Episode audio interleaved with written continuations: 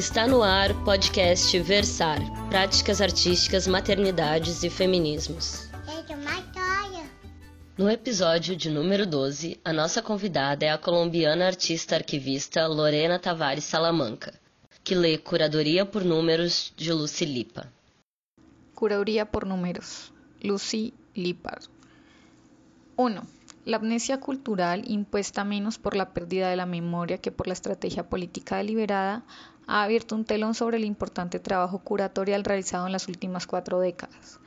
Como esta amnesia ha sido particularmente prevaleciente en los campos del feminismo y el arte de la oposición, es alentador ver a jóvenes eruditos hablar de la historia de las exposiciones y con suerte resucitar algunos de sus eventos más marginados. 2. Nunca me he convertido en un curador adecuado. La mayoría de las 50 exposiciones que he comisariado desde 1966 han sido pequeñas, no muy profesionales y a menudo se han llevado a cabo en lugares no convencionales, desde vitrinas, calles, sedes sindicales, manifestaciones, una antigua cárcel, bibliotecas, centros comunitarios y escuelas, más unos pocos en museos. No tengo una metodología de curaduría ni formación en museología, excepto por trabajar en la biblioteca del Museo de Arte Moderno de Nueva York durante un par de años cuando acababa de terminar la universidad. Pero esa experiencia, el único trabajo real que he tenido, probablemente me preparó para el aspecto informativo y de archivo del arte conceptual. 3. Me concentraré aquí en las primeras exposiciones que organicé en los años 60 y principios de los 70, especialmente en aquellas con números como títulos. Para empezar, mi modus operandi contradecía o simplemente ignoraba el conocimiento que convencionalmente se entiende que está en el corazón de la curaduría. Siempre he preferido lo inclusivo a lo exclusivo, y tanto el arte conceptual como el, feminismo satisfacen un deseo continuo por lo abierto. Los juicios ilógicos conducen a una nueva experiencia, escribió Sol Levitt en 1969. Rechazar el conocimiento era parte de una rebelión generacional contra la dictadura estética de Greenberg, que se estaba volviendo obsoleta en Nueva York a mediados de los años 60. Al igual que los artistas pop y minimalistas de quienes aprendí sobre el arte, me volví firmemente a mi espalda en los excesos diluidos de la segunda generación de expresionistas abstractos. 4. En la década de 1960, los críticos rara vez curaban y los artistas nunca lo hacían, pero todo tipo de límites comenzaban a desdibujarse. La fusión o confusión de pintura y escultura que marcó el comienzo del minimalismo. Lo llamé el tercer stream, como en el jazz, o arte reyectivo, y luego estructuras primarias. Mi primera exposición fue Eccentric Abstraction, realizada en 1966 en la Galería de Marilyn Fischbach en Nueva York. También fue un intento de fuminar los límites eh, entre el minimalismo en este caso y algo más sensual y sexual, es decir, retrospectivamente algo más feminista. No había nada innovador en la exposición excepto el arte. El director de la galería y el buen amigo Donald Droll estaban allí para ayudarme y solo había ocho artistas con los que tratar. Luis Bourgeois, Eva Hess, Alice Adams, Bruce Nauman, Kay Sonier, Gary Quebb, Don Post, y Franklin Lincoln Weiner. Después de la extracción excéntrica, organizé un par de exposiciones para el Departamento de Exposiciones Itinerantes del Museo de Arte Moderno, que apenas cuento ya que no tuve la oportunidad de instalarlas yo misma. La instalación eh, es cuando finalmente puedes ver lo que tienes como un todo, en lugar de fragmentos.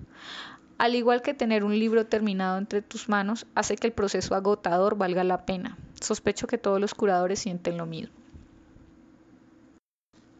5. En noviembre de 1968, cuando Paula Cooper abrió su primera galería en Prince Street en Nueva York, ideó una muestra de obras mínimas importantes con el artista Robert Huot y el organizador del Partido Socialista de Trabajadores Ron Walling en beneficio de la movilización de estudiantes contra la guerra de Vietnam. Acaba de, de regresar de un viaje radical por la Argentina con el crítico francés Jean Clay durante la dictadura militar. Allí nos reunimos con miembros del grupo de Rosario en medio de su campaña en Tucumán Arde. que en la última década o en las últimas décadas han sido un poco más reconocidos por el trabajo innovador que fue.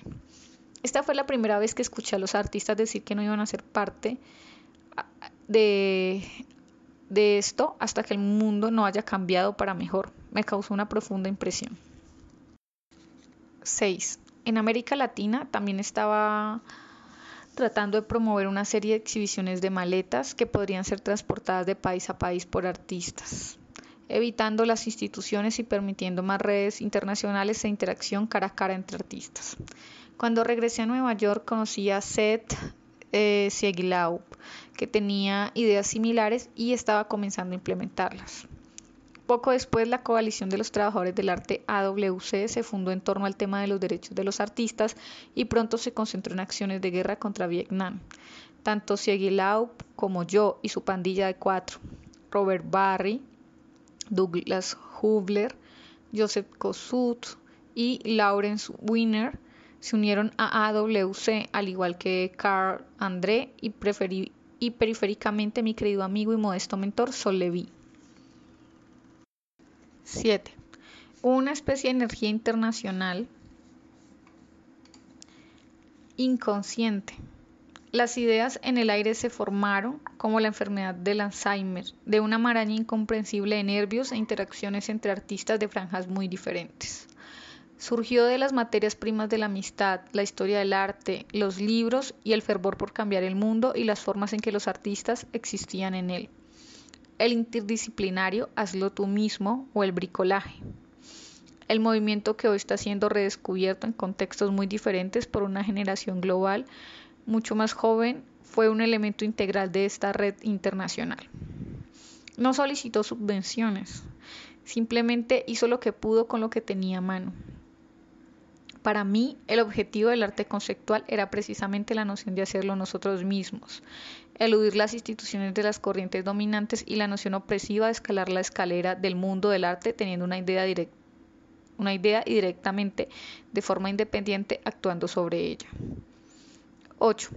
Si bien el arte conceptual emergió claramente del minimalismo, sus principios básicos eran muy diferentes, enfatizando lo aceptivo y abierto en contraste con la autoconciencia rechazadora del minimalismo. Durante un breve periodo también intervino Process Art, Art Povera en Europa, con su negación perversa de la materialidad en favor de una obsesión con los materiales. Dispersión, salpicaduras, charcos y pulverización abrió nuevas formas para que el artista se identificara activamente con lo que él o ella estaban haciendo. Incluso el performance, obras de la calle, videos y otras rebeliones efímeras contra lo que entonces se llamaba el síndrome del objeto precioso. 9. También me gustó la idea de fragmentar mi trabajo. Nunca he considerado la crítica como un arte en sí mismo, separado de sus temas, como algunos lo harían, sino como un texto tejido como textil. La raíz etimológica es la misma. En el arte y los sistemas que lo rodean, incluido en las exposiciones. En la década de 1960 intentaba sin éxito ejecutar un tipo de enfoque camaleónico o parásito al escribir sobre arte, eligiendo un estilo de escritura que fuera congruente con el estilo artístico del artista. Más fácil decirlo que hacerlo. Dada era mi campo artístico histórico, si pudiera decirse que tenía uno. Ad Reinhardt era un héroe y una gran influencia debido a su iconoclasia fundamental. De diferentes maneras, tanto Dada como Reinhardt intentaban una tabula rasa, una pizarra limpia en la que dibujar planes para un mundo nuevo y un tipo de arte. Del mismo modo que el minimalismo y el arte conceptual ofrecían pizarras aparentemente limpias a los artistas, también lo hacían los curadores. Por supuesto, el palincesto entre pizarras se hizo obvio en retrospectiva, la historia siempre alcanza los rebeldes. Parecía perfectamente lógico que si el arte iba a cambiar tan drásticamente de sus predecesores inmediatos, las críticas y las estrategias de exhibición también deberían cambiar. Número 10. Los artistas estaban haciendo películas en blanco, cerraron galerías y practicaron no hacer nada. Estaban negando el arte convencional al enfatizar el vacío, la cancelación, el vacío, el vacío, lo desmaterializado, lo invisible. Los juicios de valor no llegaron al punto. Otra reacción contra la definición restringida de calidad difundida por los habitantes de Greenberg, así como una forma de desafiar y cuestionar la autoridad en el mundo más amplio. Las exposiciones que curé por número ciertamente ilustran este aspecto inclusivo.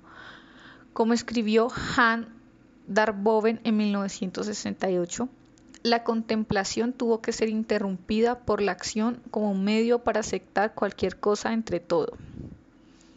Hebler dijo que yo había que ya habían demasiados objetos en el mundo y que no quería agregar más. En su lugar, quería hacer un arte que abarcara todo sobre todo. Cuanto más expansiva, más inclusiva podría ser esta exposición, más coherente parecía con todas las otras llamadas revoluciones que tenían lugar en ese momento. Comencé a ver el comisariado como una simple extensión física de la crítica. 11. En mayo de 1969 organicé el primero de los espectáculos numerados, el número 7 en la galería de Paula Cooper. No puedo recordar de dónde vino el número, pero tenía una base objetiva de algún tipo. Este fue el progenitor de los programas numerados y se duplicó como un beneficioso, pero poco lucrativo, programa para el AWC. Solo había una tarjeta con los nombres de los artistas. Me llamaba la compiladora de la exposición en lugar de su curadora.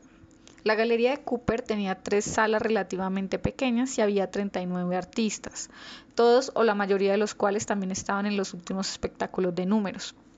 La sala más grande parecía prácticamente vacía, aunque contenía nueve obras, entre ellas uno de los primeros dibujos en muros públicos de Levitt, Air Currents de Hans Hacka, un aficionado discreto en la esquina, Existing Shadows de Bob Hout, un problema de Richard Arzwager, un pockmark de Lawrence Wiener en una pared de un disparo de rifle de aire comprimido, un campo magnético de Robert Barry, un secreto de Steve eh, Kaltenbach, Ian Wilson con Communication Oral. Las últimas tres eran piezas invisibles y una pieza pequeña de alambre encontrada por André en el piso. La habitación central tenía dos paredes vacías pintadas de azul por Hout, mientras que la habitación más pequeña estaba llena de piezas conceptuales, en su mayoría libros, fotos, fotocopias y textos en una mesa larga. Pienso que este espectáculo fue mucho más interesante visualmente en términos de instalación que los números posteriores, pero como no queda documentación de esta exposición, eh, puedo decir eh, de esto que solamente o simplemente fue una ilusión.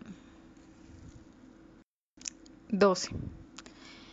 Me da vergüenza decir que solo había cuatro mujeres y media en el número 7. Christine Koslop, eh, Rosemary Castoró, Han Darboven, Adrian Piper e Ingrid Baster, que era la mitad de la compañía Netinco. Por otra parte, 557.087 no era mucho mejor, a pesar de que era casi el doble del tamaño. En términos de representación global, 557.087 fue aún peor. Solo pudo murmurar en mi defensa que aún no había visto la luz. Me convertí en feminista un año después. 13. Cuando tomé 557.087, en el vasto pabellón de la Feria Mundial de Seattle en 1969 y con su hermana 955.000 en Vancouver en 1970, apenas estaba preparada para ejecutar algo en esta escala. Ambos programas consistían en una gran variedad de objetos, objetos que no eran objetos y trabajos específicos para el sitio. Mi falta de entrenamiento y la falta de respeto por los omnipresentes guantes blancos debieron haber impactado a los profesionales en ese momento. Eh, pero por otro lado, la ignorancia era una ventaja. Tenía tan poco equipaje como los artistas. Las exposiciones numeradas de 1969 a 1973 fueron tan dispersas y expansivas, se podría decir que estaban desenfocadas, como el arte mismo aunque 557.087 fue patrocinado por el Consejo de Arte Contemporáneo del Museo de Arte de, Seattle, no tuvo lugar en el propio museo, sino en, en una parte del antiguo pabellón de la Feria Mundial, cuya posición marginal era por supuesto muy apropiada. 14. Tomé en serio la declaración de Barry en 1968. Durante años la gente se ha preocupado por lo que sucede dentro del marco. Tal vez haya algo por fuera de él. Tomando el museo como marco, 557.087 y la versión posterior de Vancouver, 955.000, fueron los primeros shows que, que hice y quizás los primeros espectáculos en cualquier lugar que se llevaron a cabo al aire libre alrededor de la ciudad en un radio de 50 millas. Aunque se proporcionaron mapas en los museos, creo que es seguro suponer que muy pocas personas vieron la exposición. Una fragmentación, nuevamente, apropiada para el arte en sí, como las huellas de Art Schwager o las etiquetas de John Baldessari que marcan los límites del gueto. Si bien el arte público no se ve con la intensidad privada que el arte en los museos general, que el arte que en los museos generalmente recibe. Es visto por personas que no serían atrapadas muertas en un museo. Trabajar fuera del museo o la galería es mi parte favorita de la curaduría y la más arriesgada, ya que expone a artistas y audiencias experiencias inesperadas y desconocidas que pueden llevar a la vilificación y al vandalismo. 15. Las exhibiciones de Seattle y Vancouver fueron las primeras de, una cantidad variada de exposiciones enumeradas en tener un catálogo. De tamaño 10 por 15, con fichas sueltas para organizar y leer al azar, incluido mi texto introductorio e interfoliado. Se agregaron 42 tarjetas y tres artistas cuando la muestra se trasladó a la Galería de Arte de Vancouver y la Unión de Estudiantes de la Universidad de Columbia Británica, donde el título se convirtió en 955 mil. Me gustó la idea de que el lector pudiera tirar las tarjetas eh, o de lo que a él le gustara o no, lo que fue paralelo al sesgo antigusto de toda la exposición. El espectáculo era tan grande que el público se sentiría abrumado y tendría que defender sus propias percepciones. El formulario de las fichas se trasladó a las siguientes exposiciones numeradas: 2.972.453 en el Centro de Arte y Comunicaciones de Buenos Aires en 1971. Esto incluía solo artistas que no estaban en los primeros espectáculos, entre ellos Siak Armahani, Stanley Brown, Gilbert and George y Víctor Burgin C.7500 en CalArts en Valencia, California, en 1973. No instalé ninguna de estas exposiciones y C7500 viajaron a varios otros lugares.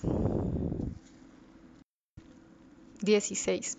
Los títulos de estas exposiciones numeradas fueron cifras de población aproximada de las ciudades donde se realizaron los espectáculos. Por supuesto estaban buscando algo neutral, no asociativo, no relacional, según el Evangelio de la Era. También estaba decidido no proporcionar una nueva categoría en la que se pudieran mezclar artistas dispares. Los números fueron, como sabemos, un factor importante en el arte conceptual había una cierta competencia tácita para ver hasta qué punto un artista realmente podría ir o llegar hasta de este, de este tema. Onkawara tuvo un millón de años en libros. Barry produjo mil millones de puntos. Y Dan Graham hizo 31 de marzo de 1996 96, en la cual cubrió un lapso infinito desde el borde del universo hasta el microespacio entre la córnea y la retina del ojo. Ninguna disciplina era segura ya que los artistas miraban muy lejos en busca de materia prima. Tengo en mente los argumentos de Robert Smithson y cuando él y yo hablamos sobre la afinidad versus el infinito, como si pudiéramos discutir sobre tal cosa. Estaba a favor de la afinidad, yo era idealista por el infinito. 17. Aunque la rama teórica del arte conceptual, representada por personas como Kossuth, Mel Boschner y Early and Art Language, era aficionada al análisis y los límites filosóficos, la rama de forma libre con la que me identificaba era esencialmente utópica en su apertura a todo lo existente. En esta rama estábamos obsesionados con el tiempo y el espacio, el cuerpo y el mapeo, la percepción, las medidas, las definiciones, lo literal y lo cotidiano, y las actividades enigmáticas y tediosas que parecían simplemente llenar el espacio y el tiempo, el tipo de experiencia de vida excepcional que podría no estar disponible para quienes no lo viven. Uno de mis muchos enfoques, como escribí en el catálogo de tarjetas para 557.087, una observación que resurgió años más tarde en mi libro Overlay y lo que resonó con mi continua fascinación por la arqueología fue en arte deliberadamente discreto, que a menudo se parece a ruinas, como neolítico en lugar de monumentos clásicos, amalgamas del pasado, del pasado y del futuro, restos de algo más, vestigios de una aventura desconocida. Continué hablando sobre el fantasma del contenido, que se cierne sobre el arte más impenetrable y sugirió que, cuanto más abierta o ambigua sea la experiencia ofrecida, más se ve obligado el espectador a depender de sus propias percepciones. 18. Peter Plagens, al revisar 557.087 en Art Forum, me acusó de ser un artista. Él escribió, hay un estilo total en el espectáculo, un estilo tan generalizado que sugiere que Lucy Lippard es de hecho la artista y su medio es otro artista, otros artistas. Me molestó esto en ese momento, pero en otro sentido no es una evaluación tan mala de toda la curaduría, ya que señala uno de los temas principales del periodo en el que se realizaron estos espectáculos. El desenfoque deliberado de los roles, así como los límites entre los medios y las funciones. Con los años, admito que hice todo lo posible para exacerbar esta confusión, colaborando con varios artistas conceptuales, Levitt, Barry, Huebler, David Lamelas, entre otros. En un texto laberíntico en el que fusioné mis contribuciones a un libro y un proyecto de exhibición de Lamelas y una colaboración con Hubler, escribí, todo es solo una cuestión de cómo llamarlo. ¿Eso importa? Es curador un artista porque usa un grupo de pinturas y esculturas en una muestra temática para demostrar su propio punto es Seth Sieguilao un artista cuando formula un nuevo marco dentro del cual los artistas pueden mostrar su trabajo sin hacer referencia al tema, la galería, la institución, incluso el lugar o el tiempo. Es autor porque su marco es de libros. Soy un artista cuando le pido a otros artistas que trabajen dentro o respondan a una situación dada. 19. La situación dada fue una referencia a mi reacción de reacción en cadena que tuvo lugar en una edición de 1970 de Estudio Internacional editada por Setsi Aguilao e inspirada en la línea de Levitt. Las palabras de un artista a otro pueden inducir a una idea en cadena. Al mismo tiempo, también hice un espectáculo llamado Grupos en la Escuela de Artes Visuales, en el que les pedí a los estudiantes artistas que fotografiaran grupos de personas tenía un motivo oculto aquí, ya que estaba escribiendo una novela, I see, you mean. Yo veo, tú significas, que comenzó únicamente con descripciones escritas de fotos de grupo y un índice. Finalmente se abrió algo más, pero el arte conceptual fue su principal influencia. Continué preguntando. Número 20. Bob Barry es un artista cuando presenta la obra de Ian Wilson en un como una obra propia en un proceso de presentación de su trabajo en el que Ian pierde su autoría, ¿qué le queda a Ian? Si el crítico es un vehículo para el arte, un artista que se hace un vehículo para el arte de otro artista se convierte en crítico. Este juego de inclusiones podría seguir y seguir de una manera que recuerda el juego significativo de Dada. Imagínese, John Lennon nos había exhortado y el poder de la imaginación estaba en la raíz de incluso los más pesados intentos de escapar de las torres de marfil en las que el arte parecía estar preso. 21. En otra versión de desenfoque de roles me pidieron que escribiera un texto crítico en ausencia eh, mía, ya que vivía en España para el influyente eh, proyecto informativo en el MoMA en el año trascendental de 1970, el año de la primavera de Camboya y del estado de Ken y de las masacres del estado de Jackson.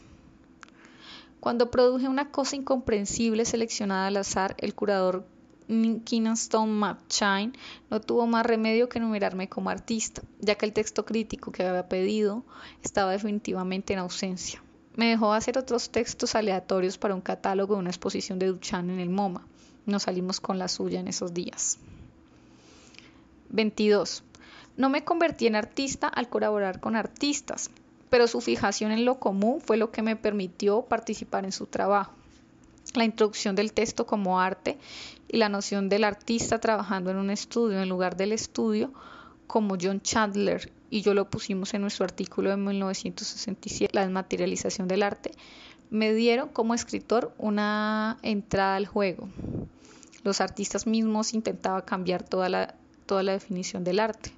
Y yo era el cómplice voluntario, en parte porque nunca quise ser crítico y porque las palabras sonaban antagónicas a los artistas con las que me asociaban, dado que ciertamente no eran conformes a lo que se esperaba del arte visual.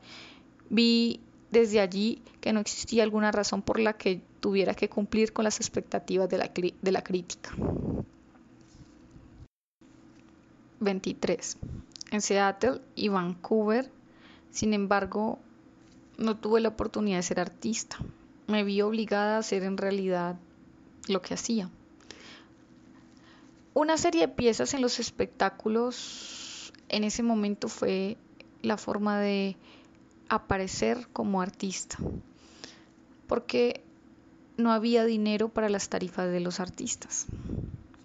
La curaduría se convirtió involuntariamente en creación. Además, las tarjetas de catálogo que describían los proyectos de los artistas a menudo se parecían poco a lo que realmente estaba en la muestra. Esto solía ser por una de varias razones.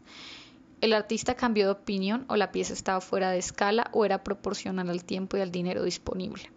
Ni siquiera estoy segura de que todos los artistas listados produzcan algo. Intentamos construir cada obra siguiendo las instrucciones del artista a veces lo logramos. Por ejemplo, Smithson no estaba en Seattle y por lo tanto me dio instrucciones para tomar 400 instantáneas cuadradas de los horizontes de Seattle. Debe estar vacío, simple, sórdido, común, ordinario, en blanco, sin brillo, nivelado. Recuerdo vivamente haber salido una tarde para encontrar lugares alrededor de Seattle que cumplieran con sus criterios. André no tuvo tanta suerte. Sus instrucciones fueron simplemente pedazo de madera, 28 unidades, 1 por 1 por 3 y un pequeño dibujo. Imaginé madera como troncos en bruto, donde se refería a la madera terminada. Se veía genial, pero él siempre insistió en que era mi pieza, no la suya. Las piezas eh, de cuerda de Barry Flanagan y Robert Rowan tampoco salieron todo bien.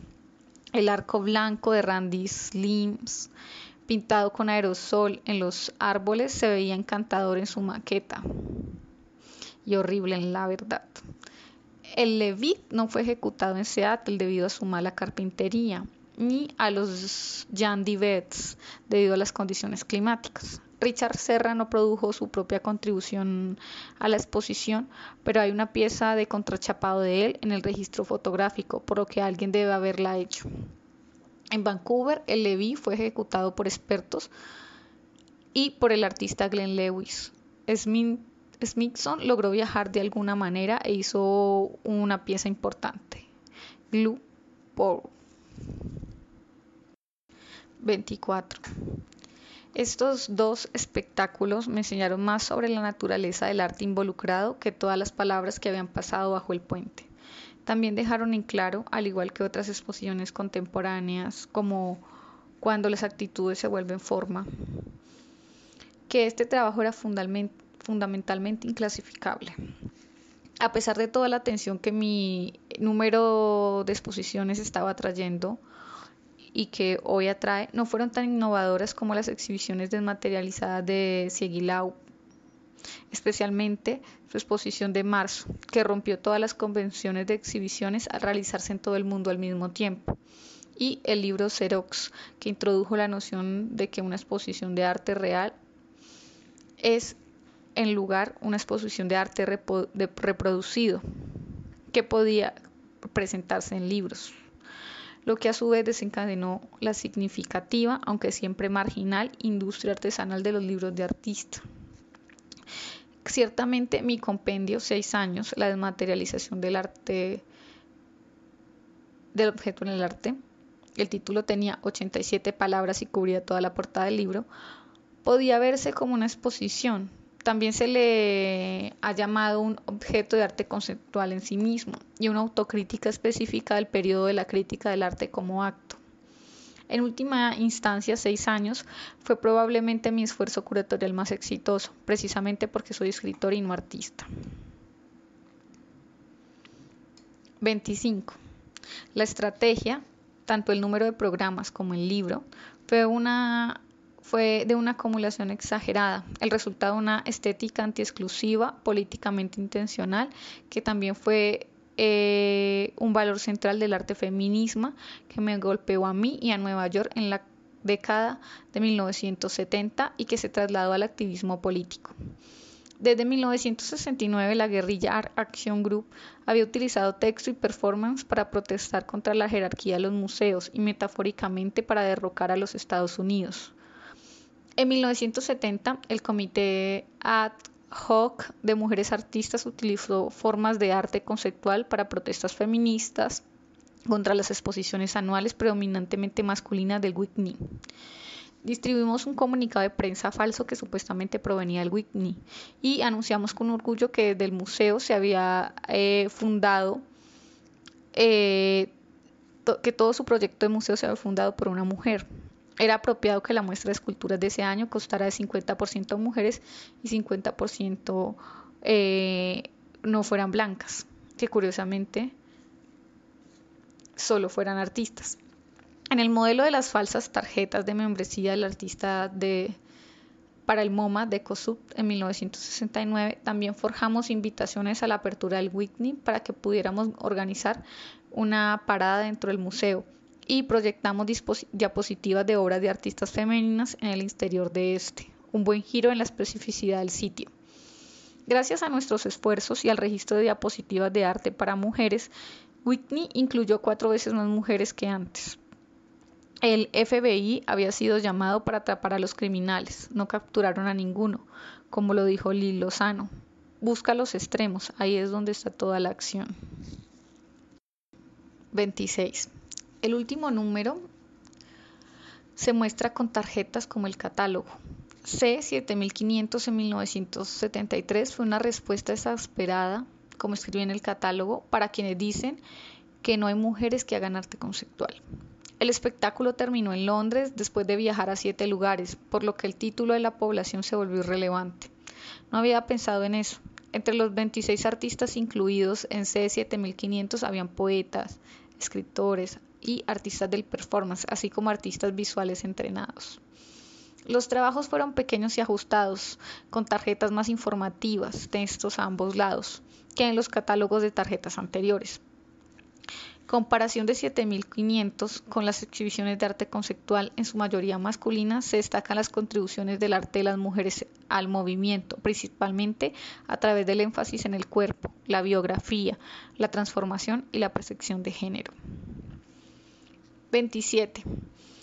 En este trabajo había una línea de fondo política que incorporaba el populismo bastante enrarecido, la esperanza de que al desmaterializarse el objeto artístico pudiéramos hacerlo accesible a un público muchísimo más amplio. Pero al hacerlo olvidamos que el público tiene que desearlo después de que esté disponible. Blake Stevenson ha sugerido que el arte conceptual tenía poco del utopismo social que impulsaba los movimientos de vanguardias anteriores, pero yo diría que este abrazo idealista es todo sobre todo un hecho utópico, un término que yo no rechazo. ¿Por qué no apostar? ¿Por qué no el ideal? Sin embargo, este abrazo se limitó al mundo del arte, que es donde vivimos para bien o para mal. Al mismo tiempo que tenía sentido para nosotros estar eh, donde vivimos, y donde refiere principalmente las instituciones del arte, los sistemas de, distribución, etcétera, precisamente debido a que es donde vivimos, lo que nos ha afectado a la mayoría, donde teníamos el conocimiento y algo de poder, sino mucho, en otras palabras, donde podríamos efectuar el cambio. La idea era que la revolución sucediera debido a un cambio radical en cada sector. La suma de las partes se sumaría al cambio político permanente. Por lo tanto, si todo podía ser arte y todo era digno de ser sujeto de arte, entonces en 1969 parecía que la curaduría en sí misma podría volverse obsoleta. El hecho de que no haya señalado eso como un último fallo. A pesar de su enorme influencia en el mundo del arte, hasta el presente la curaduría conceptual sigue siendo lo que Luis Kapnitzer ha denominado arte de barriga completa. 28. Cuando se piensa en ello, las exposiciones sedentarias son vehículos extraños para comunicarse e informar sobre temas globales, pero pueden permitir a los curadores y a grupos de artistas hacer lo que se ha llamado exposiciones como arte, collage u obras de arte colectivas en un formato de exposición. A modo de ejemplo, podría referirme a las ventanas dobles en Printed Matter que dan a Alice Street en Nueva York y que conservé como una exposición en curso durante varios años. Material del grupo Anti-World War III, Collab y PAT, Political Art Documentation. Fue uno de los pioneros en este trabajo conceptual en Nueva York alrededor de 1980. Jerry Kearns y yo organizamos una serie de espectáculos similares y luego trabajé con grupos en Colabora Todo para producir programas en los que se presentan los problemas. Homofobia, guerras centroamericanas, conciencia del lugar, prevalecieron sobre la producción de artistas individuales. No vemos mucho este tipo de espectáculos en estos días, ya que la sociedad está cada vez más basada en una individualidad acumulada en lugar de una estructura comunitaria, como lo expresó Cam Nixer. La última exposición que curé, Informe Meteorológico, Arte y Cambio Climático en 2007, en el Museo de Arte Contemporáneo de Boulder, se instaló de manera convencional dentro de la galería, pero también incluía 17 piezas públicas en la ciudad, desde esculturas hasta exhibiciones fotográficas, representaciones, dibujos de niños en la biblioteca pública y un folleto. Muchas de estas obras eran específicas de lugares donde el calentamiento global afectaría drásticamente al medio ambiente. 29. En mi reseña favorita de la segunda edición de seis años, el artista Lian Glilik me respondió por haber me respondió reprendiéndome por haber subestimado en retrospectiva el poder de las ideas que surgieron en 1966 a 1972. Argumentó que los artistas, críticos y organizadores en ese momento articularon un conjunto del pensamiento y una serie de cambios sociales que no se limitaron al arte y por lo tanto abrieron el territorio disponible para todos nosotros. Tiene razón, porque la riqueza imaginativa y la libertad de la época están conmigo todavía. E esta foi a artista arquivista Lorena Tavares Salamanca lendo Lucilipa. Eu sou Priscila Costa e até semana que vem.